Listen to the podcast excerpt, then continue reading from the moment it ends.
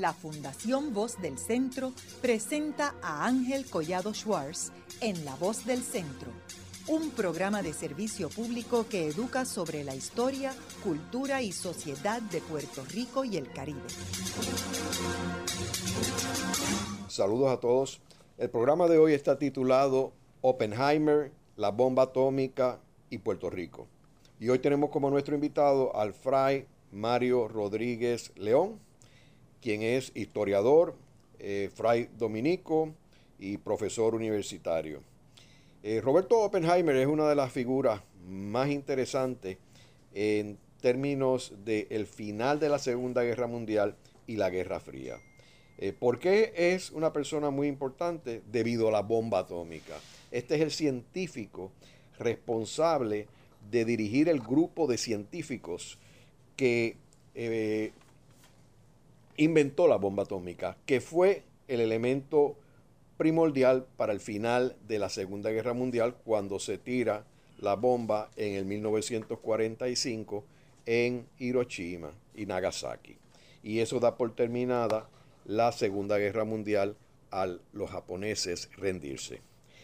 Eh, Mario, me gustaría que le proveyeras un, resumen breve eh, sobre Roberto Oppenheimer. Eh, quién era él y, por qué eh, él se envuelve en este proyecto eh, de la creación de la bomba atómica. Buenos días, este, Ángel. Como bien has dicho, ¿verdad? Esta figura de, de Robert Oppenheimer es sumamente interesante, porque es una figura, un científico complejo, una personalidad muy compleja. Él es un hombre que nació en Nueva York en 1904, eh, de, padres judíos, de origen alemán. Eh, tuvo una gran educación. Desde niño, pues estuvo interesado siempre en la ciencia y sobre todo por influencia de su abuelo, ¿verdad? Eh, allá en Alemania, que les había regalado una serie de, minerales. Siempre se interesó por el tema del uranio, ¿no? Que van a ser eh, la, base para la, creación de la bomba atómica. Y eh, eh, Oppenheimer es una figura que pues, se va a destacar como un gran estudioso, un gran científico, estudió en Harvard, estudió en Inglaterra, estudió en Alemania. Y lo interesante es que es una figura que incluso tuvo problemas este, de, de carácter psicológico eh, lo consideraron que tenía hasta problemas mentales en un momento dado. Eh, sin embargo, eh, cuando ocurre el ascenso de Hitler y se cree que los alemanes están elaborando una bomba atómica, los científicos mayormente judíos como Leo Szilard y otros más, se preocupan de que se llegue verdaderamente los nazis a controlar eh, la creación de una bomba atómica. Y el Leo Szilard, por ejemplo, este húngaro, judío húngaro, es amigo de Albert Einstein y decide visitarlo en Nueva York y le señala que hay que hacer algo para que Estados Unidos pues eh, frene de alguna manera o esté consciente del peligro que representa el que los alemanes puedan eh, eh, lograr este, eh, fabricar una bomba atómica. Ahí es que surge la famosa carta, pues Leo Szilard, el que le dice a Einstein, tú tienes más conocimiento, eres un científico mundialmente conocido, escribe, redacta una carta y se la mandan el 2 de agosto del 39 al presidente Rupert, donde lo que le señala es eso. Mire, los alemanes están en este proceso de investigación, es un peligro el que ellos logren crear la bomba Estados Unidos tiene de alguna manera como adelantarse, ¿no? Y ahí es que comienza a finales del, ya para el año, eh, a ya para octubre del 39, recuerden también el contexto, ¿verdad? Esto de la carta es el 2 de agosto, eh, Hitler invade a Polonia el 1 de septiembre, Stalin también le invade en septiembre, comienza la Segunda Guerra Mundial, entonces se hace como urgente la, eh, el peligro, ¿verdad? Que ya se vislumbraba de que los nazis y los nazis que se están apoderando de medio Europa, pudieran realmente tener la bomba. Y entonces ahí es que comienza, se aprueba de forma secreta el llamado Proyecto Manhattan, ¿verdad? Porque eran las principales oficinas eran ahí en Colombia y eh, en diferentes centros, pero principalmente esto va a ser un proyecto eh, magno, donde entonces hay el problema que hay que buscar quién va eh, a dirigir este centro, donde van a participar un sinnúmero de científicos mundiales. Por ejemplo, en el proyecto Manhattan participaron 20 premios Nobel. Entonces, escogieron y entonces había que dividir entre la parte que era la, militar, que va a estar por el general Leslie Grove, eh, dirige la, sección militar, pero hace falta el científico, el químico, el, perdón, el físico, que pueda reunirse con todos estos eh, científicos mundiales y dirigir el proyecto Manhattan. Y ahí es que escogen a eh, Robert Oppenheimer por todo, ¿verdad? Su, su experiencia como como físico.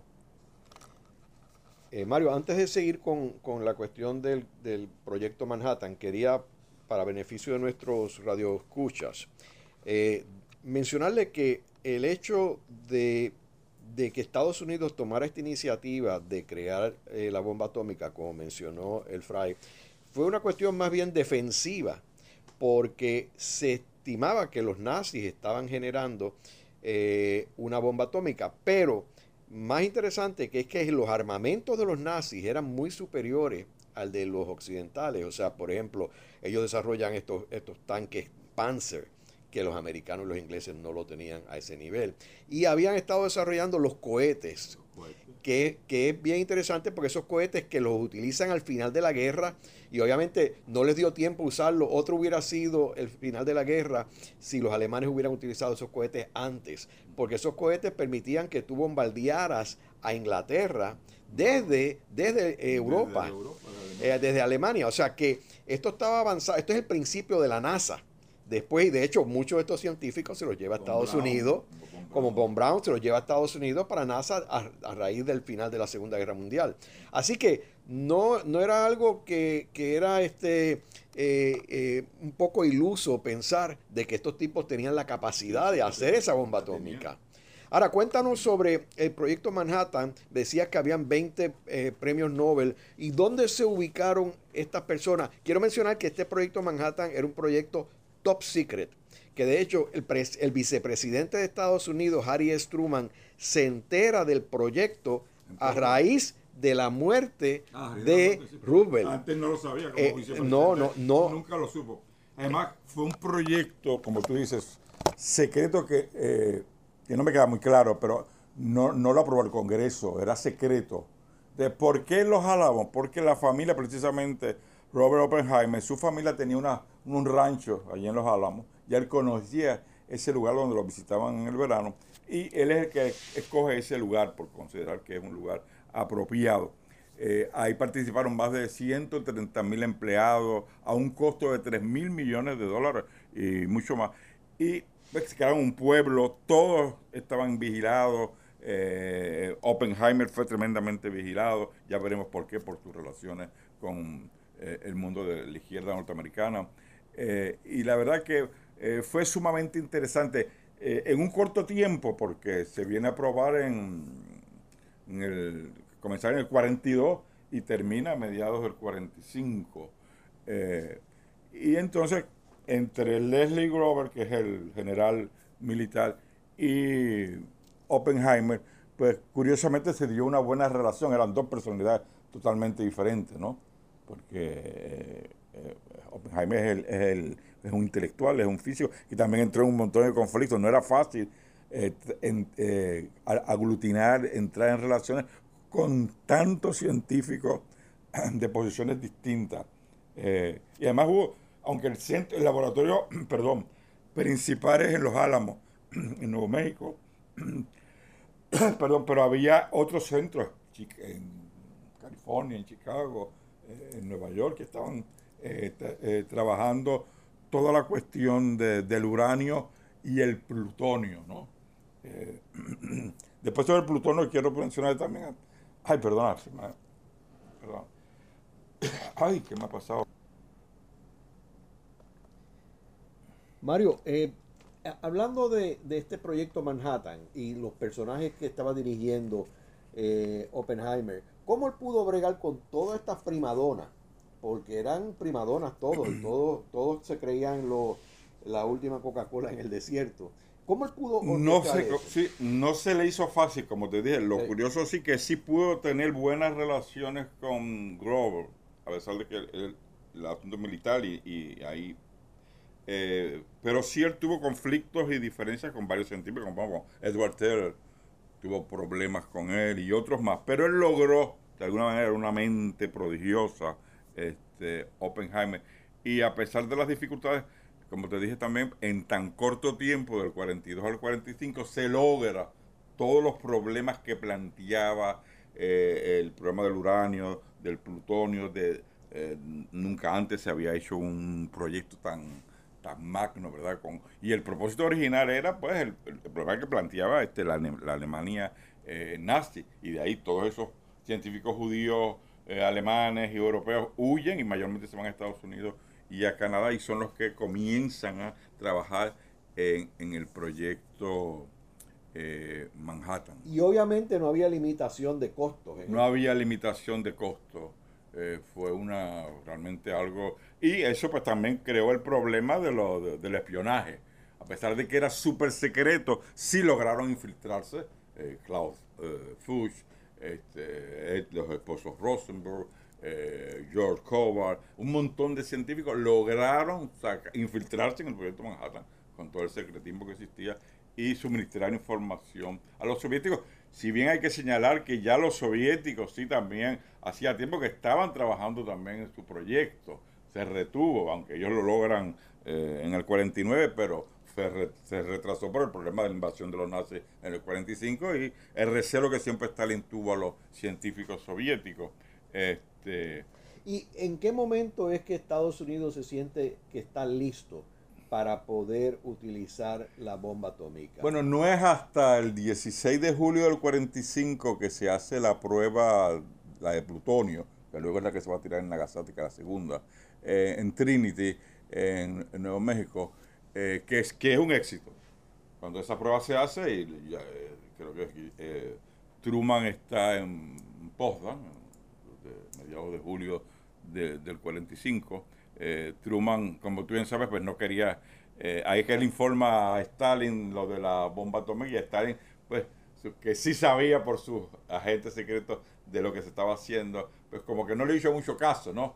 Pero realmente ahí también plantea otro problema, como si Estados Unidos, Inglaterra y Unión Soviética eran aliados, mantuvieron, no le dijeron nada a, Stalin, cosa que a Stalin le va a molestar, donde supuestamente eran aliados, a menos estratégicamente, y lo mantuvieron fuera de los proyectos del, eh, del, proyecto Manhattan, que sí estuvo al tanto eh, Churchill, Inglaterra, Canadá, pero Rusia quedó eh, fuera. Eso es otra cosa interesante. Toda la, historia del espionaje, eso es otro capítulo para varios, varios programas. ¿no?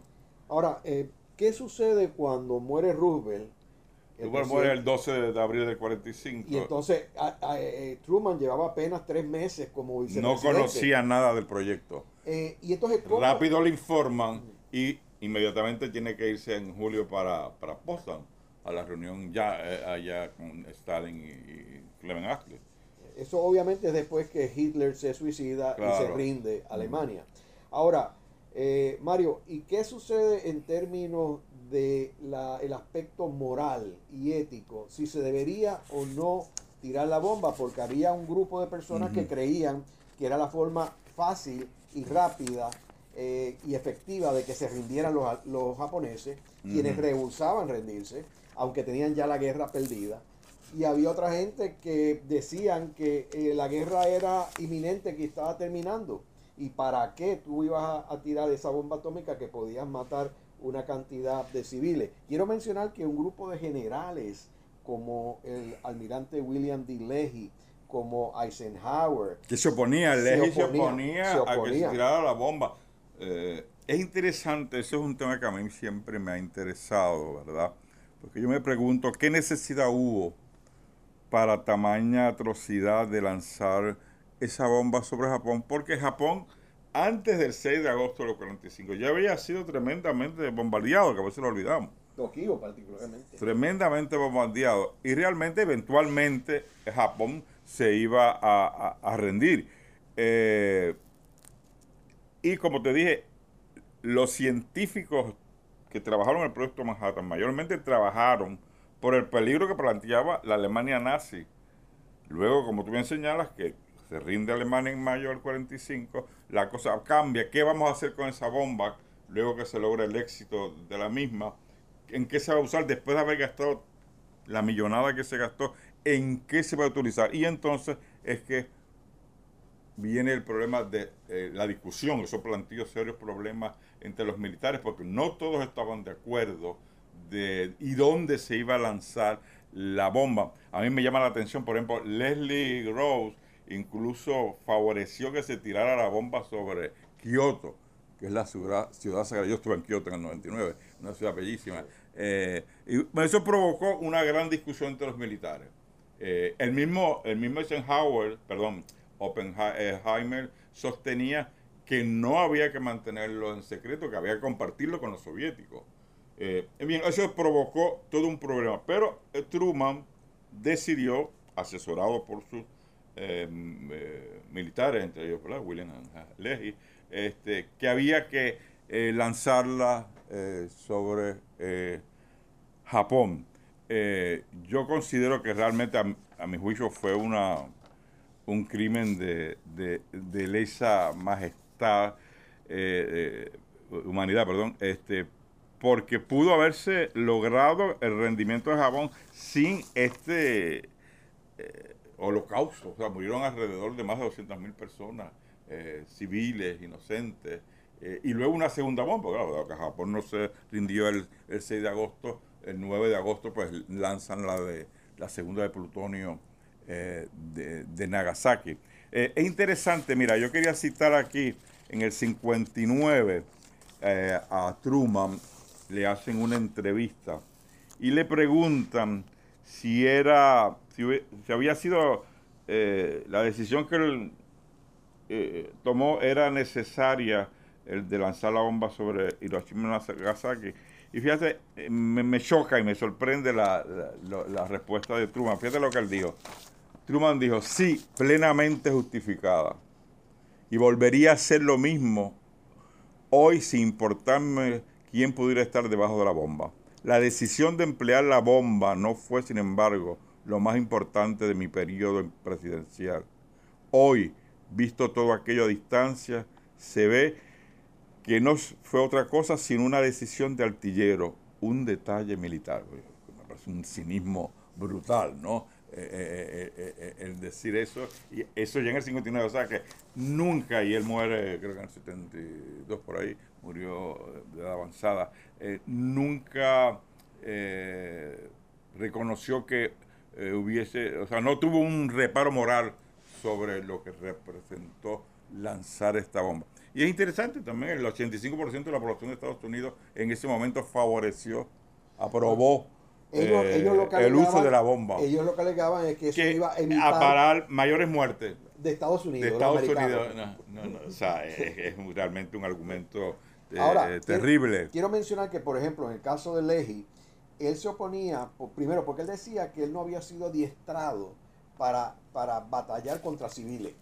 Que él estaba adiestrado en, la, en, la, Academia Militar eh, Naval para, para combatir soldados del otro lado, no para tirar un, una bomba de, esta, de este nivel que mataría a una cantidad de civiles inocentes. Y segundo, que él decía que, que esto podía estallar o ser un detonante para entrar en una carrera de entre los países eh, para ver quién, quién este, tenía más bombas nucleares y eso iba a cambiar la forma de hacer guerra en el futuro. Y los dos, eh, las dos cosas tenían Es interesante, en, tu libro de Truman y Puerto Rico, extraordinario trabajo que he disfrutado muchísimo. Aquí yo tengo una frase que, que de Leji, él decía, va a ser una forma de saqueo y violación de la sociedad, hecha impersonal por un Estado contra el otro, mientras en la era oscura era el resultado de la codicia individual y el vandalismo. Estos nuevos y terribles instrumentos de guerra no civilizados representan un tipo moderno de barbarismo no digno del hombre cristiano. Eso lo dice Leje, tú lo citas en tu libro, me parece una cita extraordinaria. Eh, es decir, que hubo una, una, gran discusión, no solo dentro del ámbito de los científicos y, militares, asesores de, de Truman, sino que a nivel mundial eso provocó porque eh, la historia cambia, ahora comienza la era atómica, es un punto de inflexión eh, en la historia eh, del siglo XX.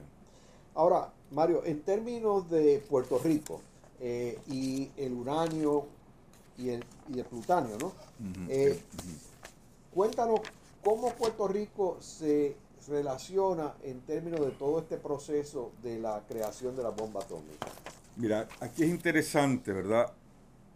Eh, la figura, como hablamos ahorita, de Albert Einstein. Albert Einstein era mundialmente conocido y era muy amigo de la familia real belga, del rey Leopoldo II. Y ustedes saben que eh, una de las minas de uranio más importantes en el mundo está en el Congo, el, más rico. Lo hay también en Checoslovaquia, eh, que luego cuando los nazis invaden a Checoslovaquia eso plantea un serio problema. Y luego cuando Hitler invade a Bélgica, hay el otro problema de que pueda eh, apoderarse también de las minas de uranio de, del Congo, de Katanga, ¿verdad? es interesante, aquí lo puedes ver en este mapita el, uranio se sacaba de Katanga, iba en la línea, viaja, sale de, de Katanga, Angola, por varias ciudades por el norte de Brasil y aterriza en Puerto Rico, pasa por Puerto Rico. Luego de, Nueva York, el uranio lo llevan a Staten Island. Eh, después, eh, de regreso también, de Nueva York a Puerto Rico, de Puerto Rico al norte de, de Brasil y África. Es interesante. Lo que señalo es, en ese mapa que, te señalé, es que Puerto Rico fue un lugar de donde el uranio pasaba de, África a Nueva York, pues vía Puerto Rico y otras ciudades de América Latina y, y viceversa. Es, interesante, muchas personas no saben eso, porque sin el uranio no se logra realmente eh, crear la, la bomba atómica. Ahora, ¿los barcos paraban en Puerto Rico? Bueno, no, era la Panamericana. Era por avión. Era por avión. Era por avión. Sí, que paraban en Puerto Rico. paraban en Puerto Rico. Con ese cargamento de uranio. Este, crudo, ¿verdad? Bueno, pues, está el problema de la, de, la, radiación. Porque eso planteó un problema de los trabajadores en el Congo que murieron porque nunca se les informó los efectos radiactivos que tenía este este mira, es, un dato curioso, ¿no? Este, que, que Puerto Rico era uno de los puntos de contacto para recibir el uranio. Eh, y entonces, como te decía... ¿Y quién eh, estaba consciente de, que ese uranio estaba pasando? como todo eso era secreto, y acuérdate que cuando, como te dije, Hitler invade a, eh, Bélgica en el 40 y el Congo se mantuvo leal a los belgas en, el, en Londres, o sea, el, y Estados Unidos y, y lo que va a hacer después la CIA van a tratar de evitar en todo momento que las minas de uranio del Congo caigan en dominio nazi como habían caído las de Checoslovaquia. Y entonces sí, eso es todo también otro, otra historia eh, muy compleja. Y todo eso era, era, era, era también secreto. Era secreto. O sea, no, no. Eh, se, se, extraían esas minerales, pero no se decía para qué era, ¿no? Y por eso aquí pues, me imagino, pues pasaba por Puerto Rico como pasó por varias ciudades de América Latina y pues de forma secreta, no indicaban qué era ni cuál era el propósito para la cual se estaba. ¿Y hasta cuándo se estuvo transportando ese uranio a través de Puerto Rico? ¿Hasta qué año? Por varios años, aquí está, en este libro aparece toda esa historia. Este, eh, eh, eh, sí, por varios años, no te podría decir exactamente cuántos fueron, pero sí fueron bastante tiempo porque pues sobre todo el periodo de la Segunda Guerra Mundial, pues sí, fue continuo, te diría que desde los años 42 hasta el 45 se estuvo extrayendo uranio eh, del Congo. Eh, este libro eh, que tiene aquí el fray Mario Rodríguez eh, está titulado eh, Spies in the Congo, eh, America's Atomic Mission in World War II, por la historiadora Susan Williams. y obviamente en este libro narra, de, hecho tiene un, un, mapa aquí en la portada y dice Pan American Airways también. Ahora, qué curioso que hayan usado Pan American Airways y no un, un avión militar, ¿verdad? Pues sí, no, es curioso. No, tal vez para camuflajear. Es posible. Es posible que fuera eso. Haremos una breve pausa. Pero antes, los invitamos a adquirir el libro Voces de la Cultura, con 25 entrevistas transmitidas en La Voz del Centro. Procúrelo en su librería favorita o en nuestro portal.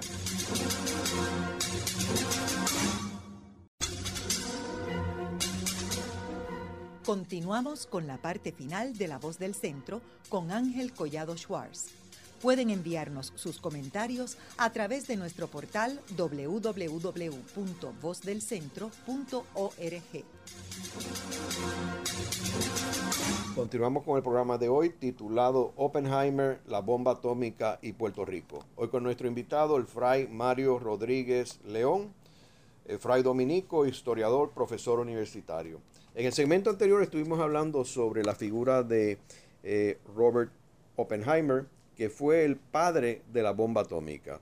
Y cómo es que surge la creación de la bomba atómica como una gestión eh, defensiva eh, contra lo que se estimaba estaban realizando los alemanes nazis en la creación de una bomba atómica para utilizarla en la Segunda Guerra Mundial. Y como una medida defensiva, Estados Unidos atrae un grupo de científicos judíos eh, a Estados Unidos para crear este proyecto súper secreto conocido como el Proyecto Manhattan. Hablamos que la bomba se tiró en agosto del 1900, 6 de agosto, de 1945 y que tuvo un efecto devastador eh, luego que se tirara la segunda a los tres días en Nagasaki. Eh, Japón se rindió, eh, pero murieron cerca de un cuarto de millón de civiles. Eh, y, la, verdad que, fue una, un holocausto, un, crimen, para la humanidad. Ahora, ¿qué sucede, Mario, después que la bomba es tirada? ¿Cómo, cómo Estados Unidos, qué posición asume Estados Unidos en, en términos si debería compartir este secreto? Entre los otros eh, países aliados o si debería crear una comisión para que se utilizara la bomba atómica eh, para defensa de estos países, etcétera. ¿Qué, cuál fue, ¿Qué surgió a raíz de, esta, de este evento? Como tú bien has señalado, después que se lanza la bomba el 6 de agosto en Hiroshima y Nagasaki, este, planteó pues eh, una serie de problemas, ¿verdad? Este, ciertamente pues se crearon un montón de, comisiones porque estaban divididos. la misma posición de Oppenheimer eh, siempre fue muy ambigua. Eh, si bien él favoreció, ¿verdad?, que eventualmente también se lanzara sobre Japón. Eh, y él fue también víctima de ver atrapado por la, Guerra Fría, por, por el macartismo, fue perseguido y vigilado durante la dirección del proyecto Manhattan, el, todos esos tres años estuvo vigilado. Y estuvo vigilado porque Oppenheimer, pues, en su juventud, pues, había tenido, pues, ideas eh, de izquierda. Eh, su esposa era comunista, su hermano Frank eh, era comunista, él era sus mejores amigos en la Universidad de Berkeley eran también miembros del Partido Comunista de Estados Unidos. De manera que él fue objeto de todo ese pasado de izquierda que pesa sobre él, si bien él siempre señaló que nunca, ¿verdad?, había sido miembro del Partido Comunista de Estados Unidos. Pero después de lanzada la bomba, él continúa sospechando sobre él. Incluso pues se pensó durante la dirección del proyecto que fuera retirado del mismo, ¿verdad? Por todo ese pasado de izquierda que hemos señalado. Pero después de la guerra, él también asume una posición un tanto ambigua. Es interesante, eh, hay una reunión que tiene Oppenheimer con Truman y él le señala a Truman que llegaba allí con las manos ensangrentadas por lo que había realizado y que Truman pues ordena que eh, se vaya del lugar y se molesta grandemente con Oppenheimer por esas palabras que le había señalado. De manera que vemos en la figura y en la personalidad de Oppenheimer una personalidad un tanto ambigua y éticamente muy clara, porque se va a oponer sí a la creación de la bomba H, eh, pero como tú señalas, después de tirar la bomba, dado que eso pues provocó un impacto tremendo a nivel mundial, sí eh, todavía se sigue cuestionando y estamos divididos los que estamos en contra de que esa de, que no debió haberse tirado eso, se debieron utilizar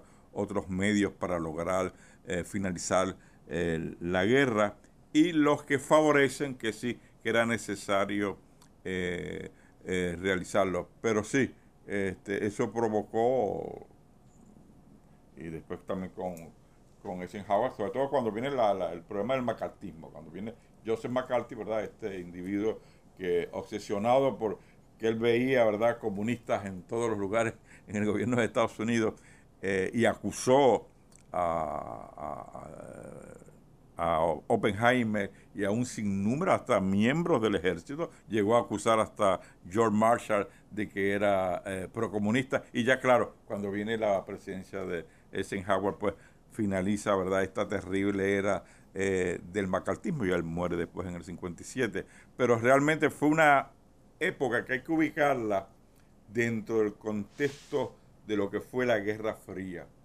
Y en ese contexto es lo, la Guerra Fría ocurre después de, de, finalizada la guerra. Ese periodo, eh, ciertamente, eh, Oppenheimer va a ser víctima de toda esta situación. Y no va a ser hasta la presidencia de Kennedy para el año 63, que de alguna manera se reivindica un poco la figura de Oppenheimer y luego se va a convertir ¿verdad? en una gran figura eh, a nivel mundial. Dio conferencias por el mundo, vino aquí porque Jaime Benítez lo invitó a la Universidad de Puerto Rico, dio varias conferencias aquí en la Universidad de en Río Piedra y luego ya en el 66 le detectan que tiene cáncer la garganta.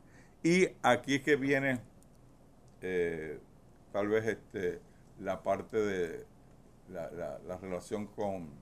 Ahora, antes de entrar, antes, de, entrar en, la relación con Puerto Rico, eh, eh, a raíz de, la visita que, que, le, que viene por invitación de Jaime Benítez, me gustaría mencionar sobre la Guerra Fría que eh, uno de los elementos importantes es que eh, una vez eh, la Unión Soviética utiliza la bomba atómica en 49, 49. Pues, pues, cambia el juego completamente de la Guerra Fría, porque Estados Unidos era el que tenía la exclusividad de la bomba atómica, creían ellos.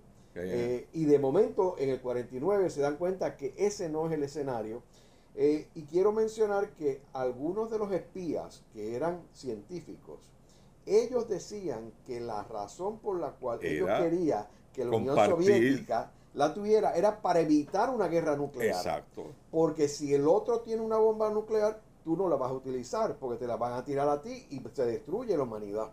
Así que ellos lo veían como... Era la posición que tenía Weiheimer, por eso él favorecía que debería... Eh, compartirse este, los, las investigaciones eh, eh, en el proyecto Manhattan a los soviéticos, dado que eran al menos estratégicamente aliados y fueron, Stalin fue marginado, ¿no? Cuando... Y, quiero mencionar que los hechos históricos prueban que esto es correcto, porque nunca más se ha utilizado la bomba atómica, solamente en el 1945. Y quiero mencionar que en la guerra de Corea, eh, Douglas MacArthur, el general Douglas MacArthur, quiso tirar la bomba atómica en China. Habló de tirarla en China. Ahí es que Truman decide destituirlo en el 51. Y obviamente eso hubiera sido nefasto. Nefasto, porque terrible. La Unión Soviética estaba aliado con el Corea del Norte. Y tenían ya la bomba. la bomba atómica. Así que en realidad Truman estaba correcto que había que despedir a este hombre y que no se podía utilizar la, bomba atómica. Ahora, eh, en términos de, Oppenheimer, tú mencionaste de que él fue eh, castigado severamente por perseguido, por este macartismo, porque la cuestión de la Guerra Fría eh, era algo, algo bien, bien importante en términos de Estados Unidos, la guerra de los soviéticos, etcétera. Y aunque McCarthy se le fue la mano, obviamente, y con Hollywood también, etcétera, pero sin embargo había un sentir anti-americano que simpatizaran con los soviéticos. Ese era, ese era el sentir de, eh, particularmente en el gobierno de Eisenhower, eh, la administración de Eisenhower. Ahora, cuéntanos, Mario, ¿cómo es que surge eh, la conexión con Muñoz Marín y Ricardo Alegría eh, a raíz de la visita que, eh, que viene a Oppenheimer a Puerto Rico, a la Universidad de Puerto Rico? Pues mira, como te he dicho, Oppenheimer le, le, detectan cáncer en la garganta en el 66. Él había dirigido, a pesar de toda esa persecución que hubo sobre su persona, el, Instituto de Estudios Superiores en Princeton. Y luego que él terminó esta dirección, eh, Muñoz termina su gobernación en el 64 eh, y se relaciona con Robert Oppenheimer. Muñoz Marín, junto con el doctor Ricardo Alegría, eh, tenía la idea de establecer en San Juan de Puerto Rico un centro de estudios avanzados parecido a lo que él había dirigido allá en Princeton, ¿verdad? Aquí en Puerto Rico, de manera que Puerto Rico se convirtiera como un centro de invitar grandes científicos, humanistas.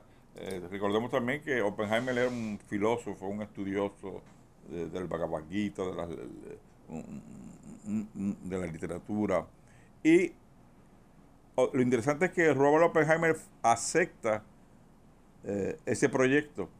Y en una reunión que tuvieron don Luis Muñoz Marín y el doctor Ricardo Alegría en la isla de Santa Cruz, donde estaba Oppenheimer, eh, Muñoz decide que Oppenheimer sería el director de este centro. Eh, también ahí participaron, ¿verdad? El, rector de la Universidad de Puerto Rico, Jaime Benítez, Pablo Casars, Ahora, esto no este, sería un centro científico, ¿verdad? No, era científico y humanista. O sea, había la idea de que se invitaran grandes personalidades que pudieran este, eh, dar conferencias y educar. Sí, estaba el elemento científico, pero unido al elemento humanista que también eh, era parte de los intereses que tenía este, Oppenheimer. Lo, lo interesante y lo triste es que dado que ya Oppenheimer estaba enfermo de cáncer, eh, cuando este proyecto se está llevando a cabo, ¿verdad? Se está consolidando, vamos a su, comienzo, este, lamentablemente Oppenheimer muere en, en, febrero del 67, ¿no?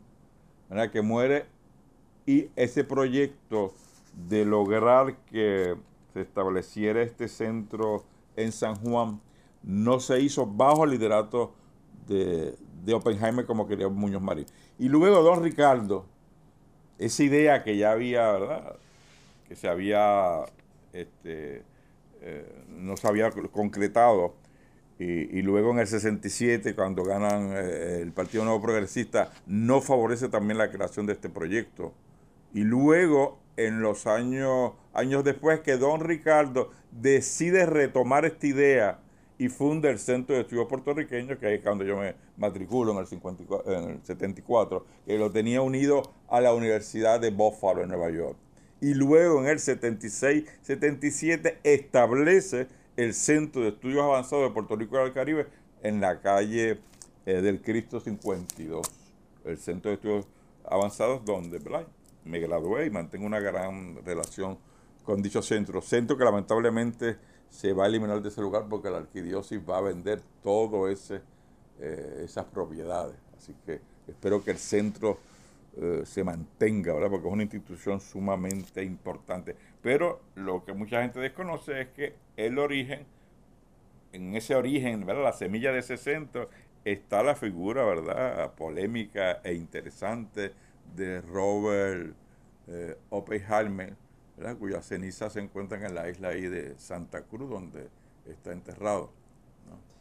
Ahora, Mario, ¿cómo tú dirías que al final eh, eh, fue eh, la, el legado de Oppenheimer, en realidad, porque digo, tener a, costa, a cuesta la muerte de 200.000 personas inocentes por, un, por un proyecto que tú fuiste el fundador, es una carga fuerte, emocional. Sí, sí, no, y eso a él le afectó siempre, o sea, moralmente fue un hombre muy ambiguo con respecto a esto.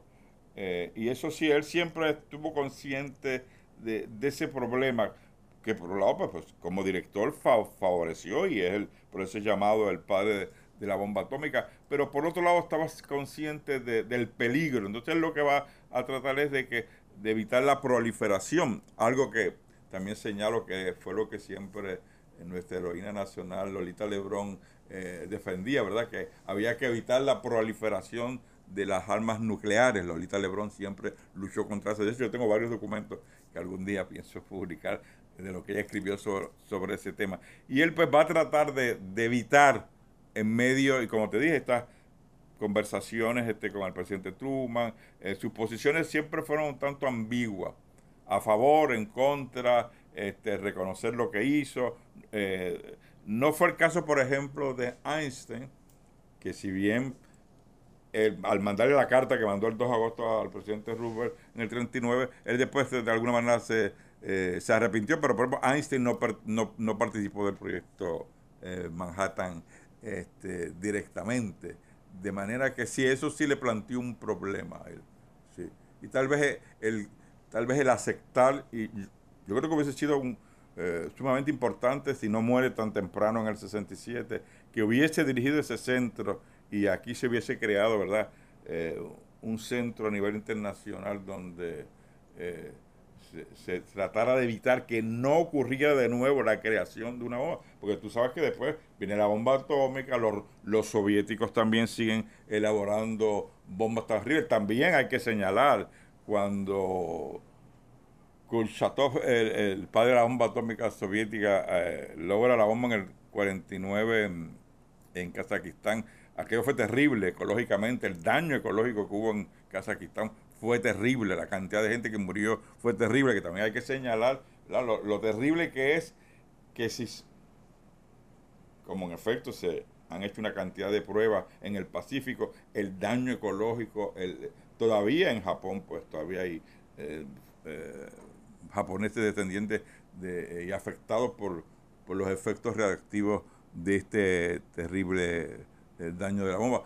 Pero sí creo que sí, eh, Oppenheimer es una figura, por eso, eh, poliédrica, contradictoria, este, eh, humanista, por otro lado, es un hombre de gran formación humanista. O sea, yo creo que sí, que es interesante, por eso no, nos llama tanto la atención y, y, interesante saber la relación y el interés el que él aceptara, por ejemplo, una figura después de tener todo el prestigio que tuvo. Por supuesto, nunca le iban a dar el premio Nobel, no, no lo merecía. Pero este, que aceptara dirigir este centro en San Juan de Puerto Rico eh, fue sumamente interesante. O sea, que él estuvo de acuerdo. Mario, y también eh, hubo una, eh, un centro que él también dirigía en Princeton, ¿verdad? Sí, el centro de, Pero ese no tenía que ver estudios avanzados. Pero, pero bregaba también con los asuntos humanistas. Sí, la física teórica, que era lo que le enseñaba. Él realmente lo que le interesaba la física teórica y, la literatura, era un hombre y la filosofía. Desde esa perspectiva es que por eso para mí él acepta la creación del centro en San Juan. Y luego es lo que don Ricardo, que también es humanista, que estudió en Chicago, que lo conoció personalmente, decide establecer el centro de estudio avanzado. Ya no tanto en la línea científica, sino más en la, en la línea humanística, histórica, arqueológica, que era la línea de don Ricardo. Pero lo interesante es que la idea fue entre Luis Muñoz Marín, Ricardo Alegría y Jaime eh, eh, eh, Oppenheimer. A mí me parece curioso también que hasta hace apenas unos años se estaban haciendo pruebas nucleares en el Pacífico por parte de los Estados Unidos eh, y de Francia. Y de Francia. Y de Francia. O sea que tenemos que ver que esto, eh, hablamos hace un momento de que la Unión Soviética logró eh, conseguir y poder desarrollar una bomba atómica. Pero lo mismo sucedió con Gran Bretaña, Francia, en la misma China que eventualmente En el 64 tiene la bomba atómica. Y entonces esto todavía hay sitios como por ejemplo se estima que Israel, Israel tiene, la, capacidad de bomba atómica, eh, Pakistán, India, son tantos países que... Y, vemos ahora mismo eh, la controversia que hay con Irán de si puede o no puede eh, realizar este o hacer pruebas con una bomba atómica. También vemos tan reciente como en la guerra de Irak, que se hablaba que Irak tenía eh, eh, eh, elementos nucleares, lo cual resultó que fue falso. Que era falso, claro. así que este tema de las bombas nucleares es algo que vivimos en la actualidad. O sea, que aunque no existe la Guerra Fría y no existe la Unión Soviética como la conocíamos, pero hay otros elementos y otros No, y también, por ejemplo, todos los eh, problemas que ocurrieron en Chernobyl, en Japón, todos estos grandes centros atómicos que por un lado, pues mayormente pues trabajan para energía, para otros, que también era lo que Oppenheimer señalaba, que en vez de utilizar la, eh, el poder del átomo eh, para cuestiones destructivos de guerra, utilizar eso pues para bienes positivos de la humanidad, para la electricidad, para la ciencia, para la, medicina. ¿no? Por esa línea también al final se va a dirigir Oppenheimer y creo que eso era lo que tal vez pensaba hacer aquí en el Centro de Estudios Avanzados en San Juan. Mario, y en términos de el, el, instituto o el, operativo que se hizo eh, nuclear en Rincón, Puerto Rico. Bonus, sí, el llamado bonus. Eh, ¿Tienes alguna información sobre ese evento? Bueno, lo que tengo es que, bueno, ese, eso se fundó en Rincón en el 60 eh, y se terminó en el, en el 70, duró este 10 años. Eh, y creo que una de las razones era para supuestamente suministrar energía a la base Raymond Aguadilla. Eh, pero ese proyecto que no se ha estudiado mucho, este, no duró mucho tiempo, como te digo, terminó en el 70. Eh, desconozco la relación, es posible que también de alguna manera Oppenheimer pudiera eh, haber tenido alguna relación, no lo sé, hay que estudiarlo, con la, instalación de este centro este, nuclear en, Rincón. Este, porque esto también se mantuvo un poco secreto. Todavía es interesante, cuando se cierra este centro atómico en Rincón, bonus, llamado bonus, este, los efectos reactivos están allí, sellados bajo cemento, o sea, todavía eso eh, plantea un problema, lo cual que es un tema que nunca, eh, nunca se habla, pero eh, planteaba problemas serios el, tener esta, esta, este reactor nuclear allí en, en Rincón, ¿no?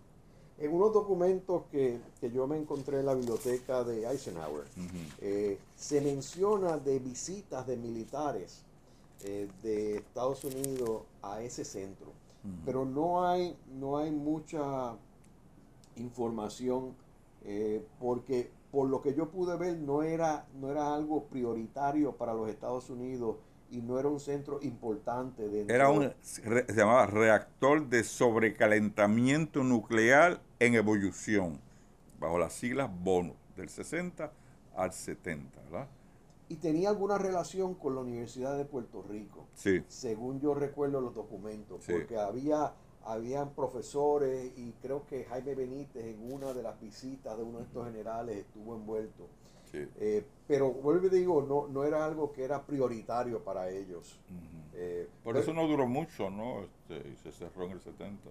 Y yo creo que eh, lo que tú mencionas probablemente es el elemento importante que estaba relacionado con, la, base, aérea de Raimi, la cual ya para esta época ya estaba destinada a desaparecer y a cerrarla como la cerraron.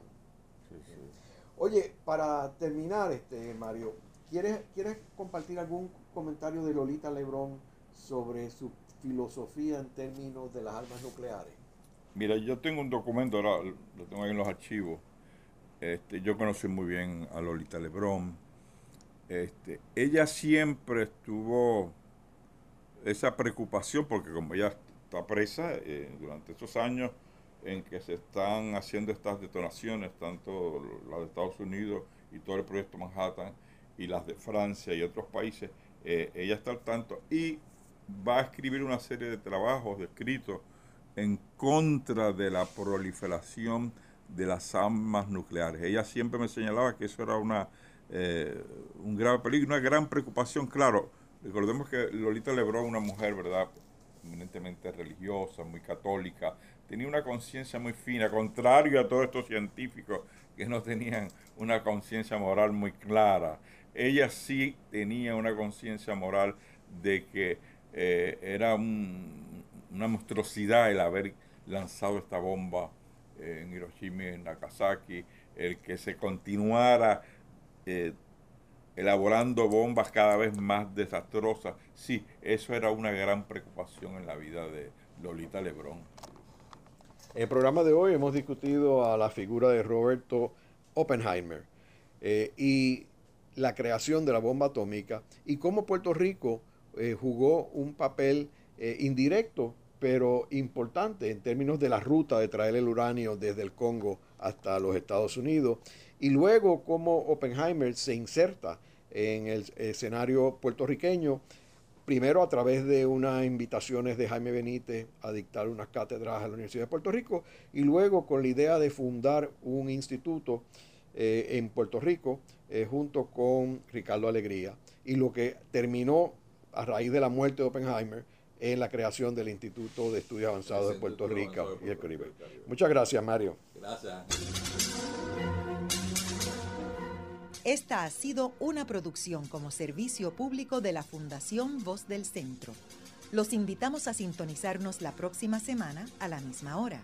Y recuerden que pueden adquirir el libro Voces de la Cultura en su librería favorita o en nuestro portal.